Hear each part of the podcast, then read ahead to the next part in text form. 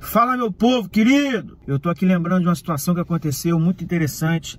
Foi um, um, pai que me procurou na igreja e falou assim: Pastor, eu queria que você me ajudasse com relação à minha filha. Minha filha, ela não para com o namorado, ela sempre começa e não sustenta e ela mesmo termina o relacionamento. Só que isso aconteceu ao longo dos anos eu só percebi há pouco tempo.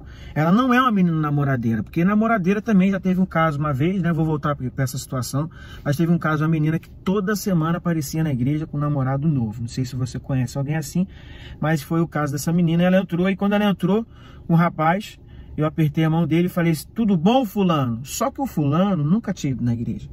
E na verdade, esse nome que eu cumprimentei o rapaz foi o nome do namorado que ela levou na semana anterior. A menina ficou toda sem graça. E no final do culto veio falar comigo, pastor, como é que você comete um, um furo desse? Eu falei, minha querida, furo? Eu não tenho culpa se a minha memória não acompanha o seu ritmo. Mas não é esse caso, não. Esse aí é o caso da menina que realmente era namoradeira. Mas voltando para outra história. Aí a menina, durante muitos anos, eu perguntei pro pai dela, tá, mas qual, como é que funciona? Como é que era o término, a razão do término de cada namoro? Me explica. Ele foi me explicando, eu percebi algo em comum. Porque fica até uma dica para você. Tudo que se repete, tudo que gera algo em comum, isso possivelmente apresenta um ponto que possa ser positivo ou negativo. No caso dela, foi negativo. O que, que acontecia toda vez? Ela não se sentia segura com o relacionamento e terminava. E eu perguntei, tá, mas me dá... eu perguntei pro pai dela, qual era o perfil desses rapazes? Você conheceu esses rapazes? Porque ele, infelizmente, tem pai que não conhece nenhum, né? O namorado da, da filha.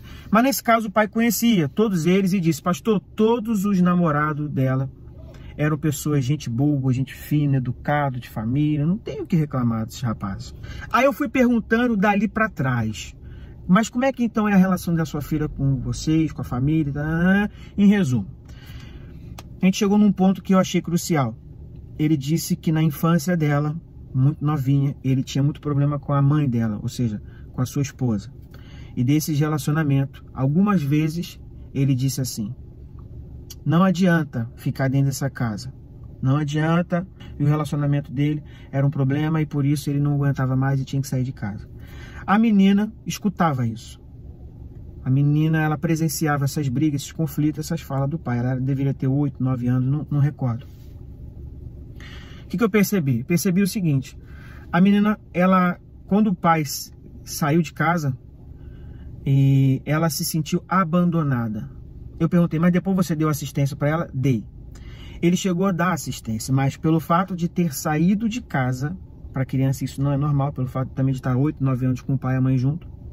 O fato do pai ter saído de casa e ela ter escutado as brigas, ela chegou à conclusão de que ela tinha sido abandonada.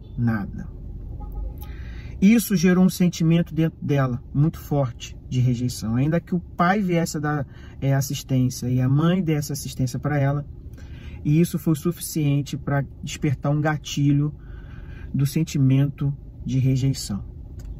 E aí a gente chega à raiz do problema dela.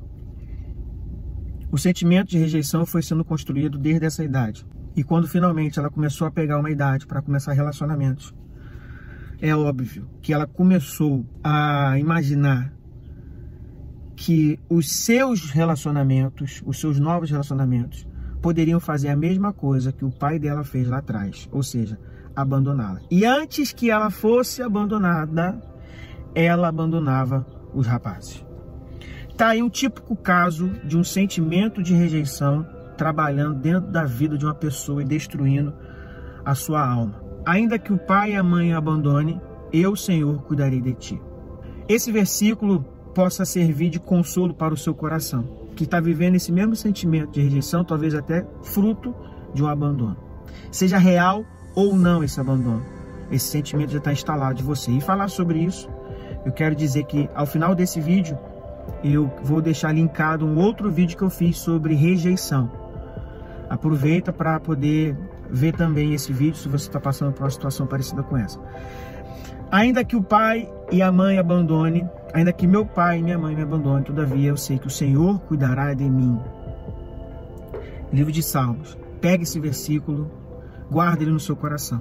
Porque toda vez que o sentimento de rejeição bater forte na sua alma, seja por gatilhos humanos ou por seja uma influência maligna, porque o diabo também vai trazer isso à tona, Pega, se, usa esse versículo como uma âncora na sua vida. Não importa se meu pai ou se minha mãe vão me abandonar, o Senhor cuidará de mim. Mesmo que você hoje, mais maduro, tenha a convicção que seus pais não vão te abandonar, pegue esse versículo para bater como antídoto desse sentimento de rejeição. Você vai ver que ele vai amortecer o impacto desse sentimento destruidor de abandono, de rejeição tá bom? Se você gostou desse vídeo aqui, dá um like, comenta, compartilha a sua experiência se inscreva e ativa o bendito do sininho para receber outros vídeos como esse. Eu sou o pastor Daniel Xereguini, espero que possa ter te abençoado essa palavra. E não se esqueça aqui no final aqui, ó, já deve estar aparecendo vídeo sobre rejeição. Deus te abençoe e até a próxima.